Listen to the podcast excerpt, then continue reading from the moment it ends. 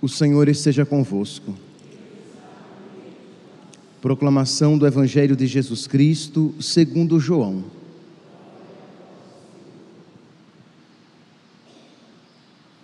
Naquele tempo, João estava de novo com dois de seus discípulos e, vendo Jesus passar, disse: Eis o Cordeiro de Deus. Ouvindo essas palavras, os dois discípulos seguiram Jesus. Voltando-se para eles e vendo que o estavam seguindo, Jesus perguntou: O que estáis procurando? Eles disseram: Rabi, que quer dizer mestre, onde moras? Jesus respondeu: Vinde ver. Foram, foram, pois, ver onde ele morava, e nesse dia permaneceram com ele. Era por volta das quatro da, da tarde. André, irmão de Simão Pedro, era um dos dois que ouviram as palavras de João e seguiram Jesus.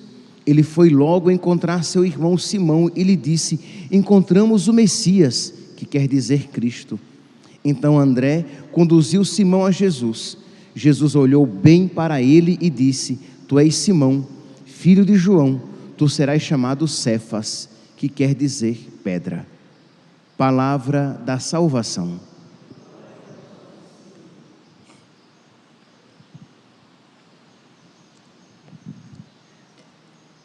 Caríssimos irmãos e irmãs, Jesus nasceu, ele nasceu para ser nosso amigo. Isto é, ele não quis, ele não quer ser apenas o nosso Salvador, mas ele também se faz corpo. Nós já refletimos aqui que Jesus se faz corpo porque ele quer sofrer por amor a nós coisa que lhe seria impossível se um corpo ele não tivesse.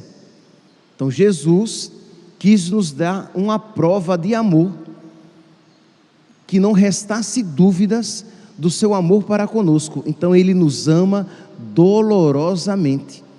Mas ele também quis nos amar com um coração humano, não apenas nos amar como Deus, mas nos amar de uma maneira perfeita, de uma maneira humano-divina, divino-humana.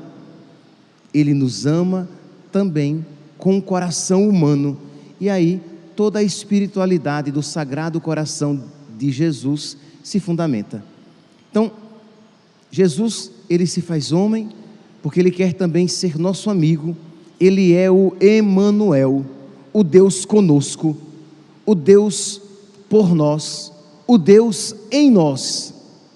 Tudo isso, toda essa realidade está contida no Emanuel, Deus conosco, um Deus por nós, a nosso favor, e um Deus em nós, que habita no nosso coração como um templo. E é sobre esta realidade que eu gostaria de discorrer a partir do evangelho que hoje nos é proposto. Diz aqui que João Batista estava com dois de seus discípulos e quando ele viu Jesus passando, ele apontou e disse: Eis o Cordeiro de Deus. Aqui está na forma resumida, mas nos outros evangelhos nós iremos ouvir: Eis o Cordeiro de Deus que tira o pecado do mundo. E diz que João e André seguem Jesus. O, o encontram e perguntam: Rabi, onde moras? E Jesus diz: Vinde ver. E eles passaram aquele dia inteiro com nosso Senhor.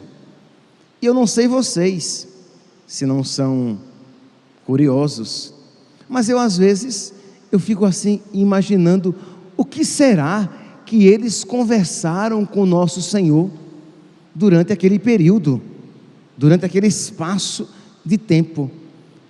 Embora esta seja uma curiosidade sadia, até assim, é interessante que disso faça brotar o nosso amor, a nossa devoção ao nosso Senhor, de querermos ter intimidade com o nosso Senhor, mas o evangelista São João, ele quer dizer o essencial, E o essencial não é o que eles conversaram com nosso Senhor. O essencial é que eles permaneceram com nosso Senhor. O essencial, é claro que é importante, mas não é o essencial.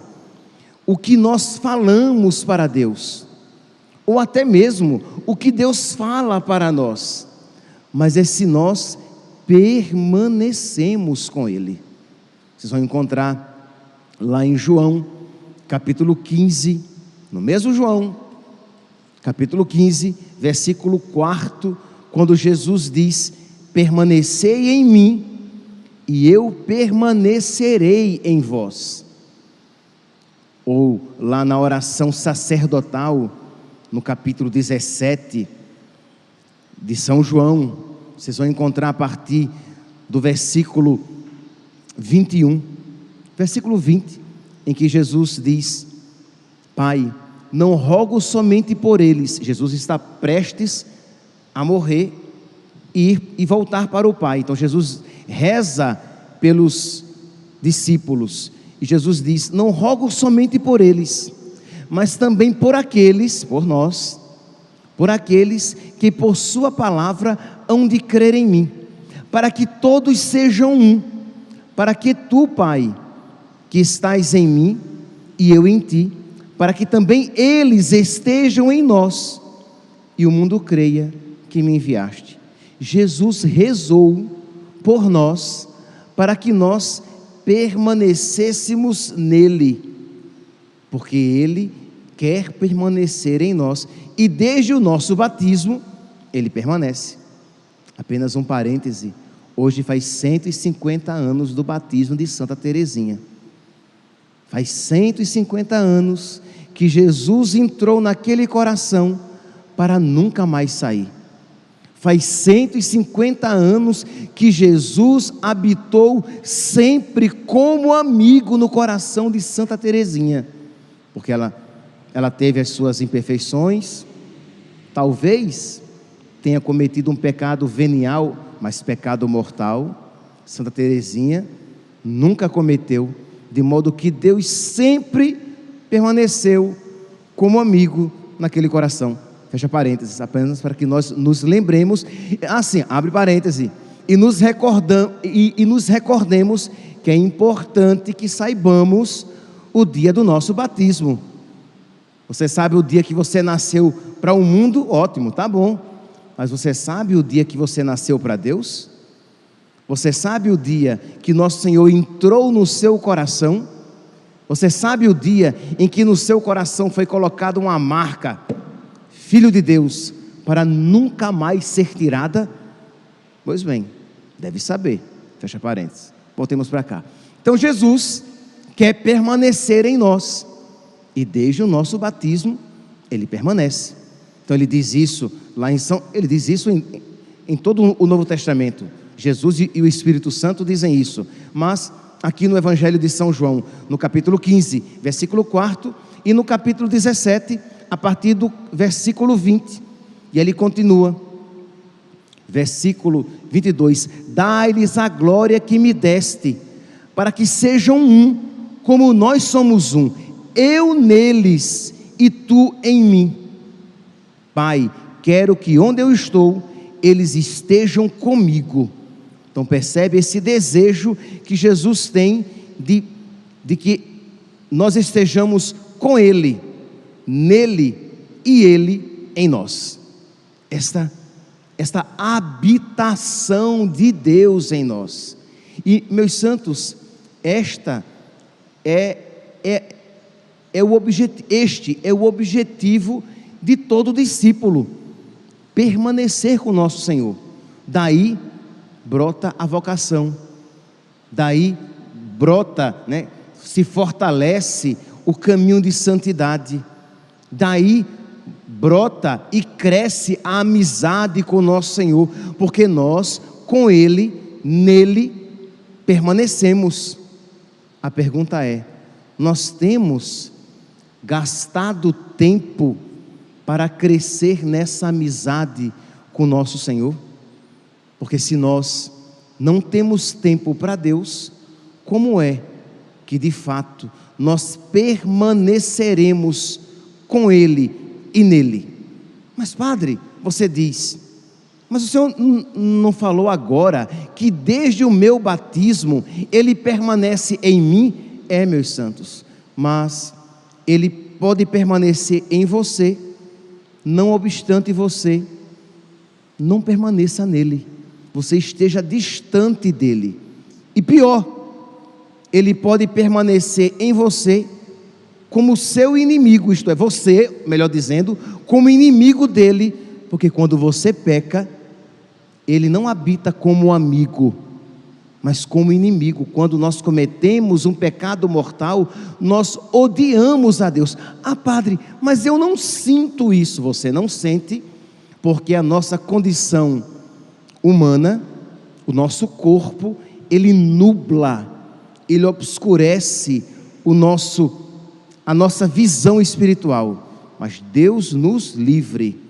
Se no pecado mortal você morresse, no momento em que a sua alma se separasse do seu corpo, a sua alma veria que odiava a Deus, porque o pecado mortal institui inimizade com Deus. Então, tanto pode ser uma indiferença para com Deus, quando você não tem tempo para Ele, quando você não fomenta essa oração, quando você não promove essa amizade, tendo tempo de oração, como pode ser também uma inimizade quando você se encontra em estado de pecado mortal. Então, o Senhor quer permanecer em nós, Ele quer habitar em nós, Ele já habita em nós, mas digamos, deixando de lado aqueles que espero que isso não se aplique a nós, deixando de lado aquela situação dos que estão em pecado mortal, vamos nos ater, vamos nos deter naqueles que não têm intimidade com nosso Senhor, naqueles que, não obstante nosso Senhor neles permaneça, eles não têm aproximação, proximidade com Deus. Por quê? Porque não lhe dedicam tempo. Por quê? Porque não se desapegam de tantas outras coisas, de modo que não conseguem nem perceber essa presença viva e amorosa no próprio coração. Então, desde o batismo, Deus permanece no nosso coração. Quando você recebe os sacramentos de uma maneira particular, quando você recebe a Eucaristia, esta presença, ela se torna mais plena, mais eficaz, mais viva no seu coração. E aí você pode se perguntar: "Mas mas padre, como é então que o Senhor diz que Deus está vivo no, no meu coração?" De que Ele está em mim e Ele quer ser meu amigo, e por que é tão difícil na oração perceber a Sua presença, no dia a dia, perceber a Sua presença. Por que é difícil então? Porque, vou deixar que responda São João da Cruz. São João da Cruz diz que, abre aspas, nós devemos notar que o Filho de Deus, junto com o Pai e o Espírito Santo, está essencial e presencialmente escondido no interior da alma. Mas a alma que quiser encontrá-lo deve afastar-se, segundo o afeto e a vontade, de todas as coisas e retirar-se em si mesmo. Isto é, não adianta apenas você se afastar materialmente das coisas que não são para você ou que desagradam a Deus. Por exemplo, dos pecados, você se afasta dos pecados, você não os comete mais. Mas a pergunta é: você se afastou com a vontade e com o afeto? Ou apenas você se afastou materialmente? Você não os comete, mas bem que você gostaria de que não fosse pecado para poder cometê-los. Você não vive mais aquela vida desordenada, mas bem que você gostaria que aquela vida desordenada não fosse errada, para que você a vivesse de consciência tranquila. Porque às vezes, e não são poucos os cristãos, que não cometem pecados, que não ofendem a Deus com aqueles pecados, mas gostariam que não fosse pecado. Então percebe, essa pessoa, embora ela esteja separada de alguma maneira daquele pecado, ela está unida segundo o afeto. Ela, ela ama aquele pecado, ela só não o comete porque ela aprendeu o que é aquilo desagrada a Deus. Isso já é bom? É bom. Isso é perfeito? Não. Está longe da perfeição. Então nós precisamos nos afastar. Aqui eu dei um exemplo do pecado, porque é mais fácil de ser compreendido. Mas nós precisamos nos afastar, segundo a vontade e o afeto, de tudo aquilo que Deus diz que não é para nós. Então existem coisas que não são pecado, nem sequer pecado venial, que não são nem que em si não são nem pecado venial, mas aquilo não é para você. Deus pede que você abandone. Deus pede que você o presenteie com aquilo e você aquilo se agarra e você não quer deixar, ou mesmo quando você deixa, aquilo continua apegado no seu coração. Esta alma não progredirá no amor de Deus esta alma não progredirá na amizade com Deus. Deixa eu agora dizer isso. É, eu falei, apliquei isso no, no pecado que você não faz, mas que você gostaria de que não fosse pecado para fazer.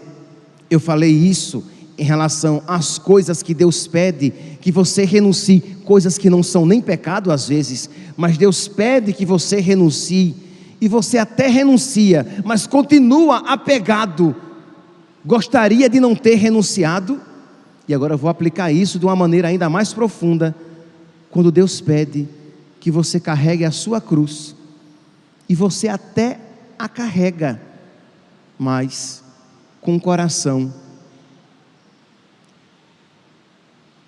descontente, isto é, você não se desapegou dos seus sonhos, você não se desapegou das suas vontades, e se você não se desapega de você mesmo, você não pode encontrar Deus no fundo do seu coração e crescer em amor e, em amizade. Aí você me diz, mas padre, mas isso é muito difícil. Eu sei. Isso é sobre-humano. Isso não é difícil. Isso é sobre-humano. Um desapego desse é sobrenatural.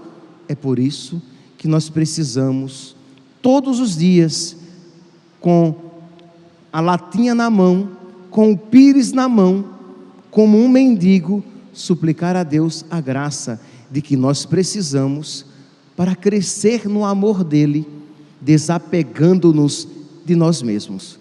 Quem quiser me seguir, renuncie a si mesmo, tome a sua cruz e me siga. Não foi isso o que fizeram os santos?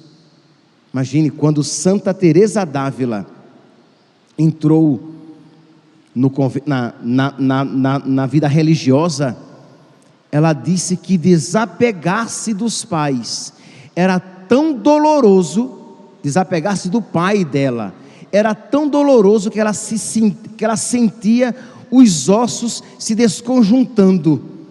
Você pode imaginar, é tanto que ela entrou e adoeceu profundamente, de modo que muitos diriam, ela não tinha vocação.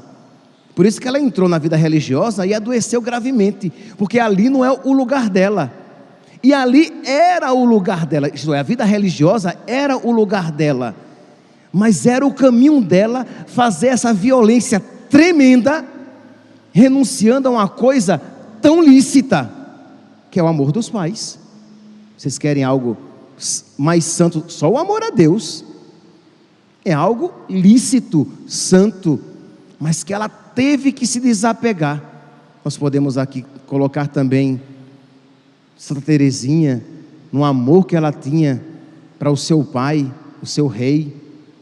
Nós só aqui podemos colocar os mártires que tiveram que se desapegar literalmente da sua vida para amar a Deus derramando o seu sangue. Nós podemos aqui falar das mártires, por exemplo, aqui me vem à cabeça é, as mártires perpétua e felicidade. Vocês depois pesquisem, sejam curiosos em coisas santas e, e vejam quem é a patroa e quem é a escrava e quem estava grávida. Na minha cabeça, a patroa é perpétua. A, a escrava era a felicidade, ou o contrário. Mas a patroa estava grávida e ela seria entregue aos animais ferozes para que morresse, porque ela se tornou cristã e ela foi capaz de se, de se desapegar do próprio filho que ela iria ter. Ela iria ter daqui a alguns dias. Então ela pediu a Deus a graça de ter logo a criança para poder se oferecer a Deus. Vejam aqui o desapego, porque tem coisa mais é, forte do que o apego de uma mãe à sua cria. Uma mãe que a minha mãe, por exemplo, não gostava nem de, de dar os filhos para ninguém segurar.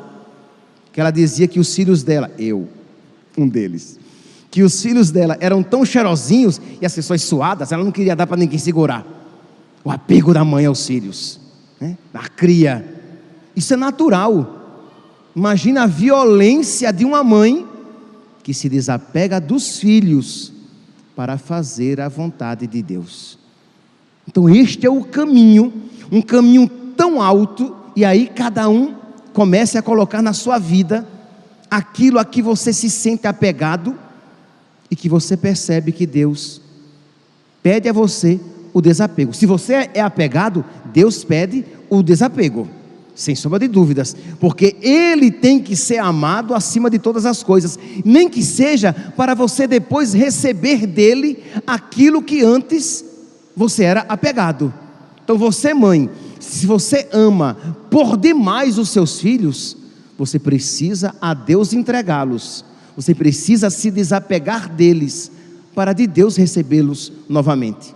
Mas ninguém deve ser, deve ter o primeiro lugar na sua vida. E é exatamente por isso, porque nós somos apegados a muitas coisinhas e até coisinhas lícitas e até coisinhas boas, mas somos apegados isso nos impede o progresso na vida espiritual. São João da Cruz vai continuar dizendo: para encontrá-lo, cumpre afastar-nos de tudo, repete, segundo o afeto e a vontade. Significa desapegar, renunciar, morrer espiritualmente para nós mesmos, para a nossa vontade é o caminho do nada, do desapego total, é a morte do homem velho, a condição para que nós possamos nos revestir do homem novo. Eu preciso morrer para mim mesmo. Eu preciso morrer para as minhas vontades. E eu estou falando de algo sobre-humano. Eu estou falando de algo sobrenatural. Eu estou falando a respeito de algo que precisa ser pedido para ser vivido porque por nós mesmos nos é impossível.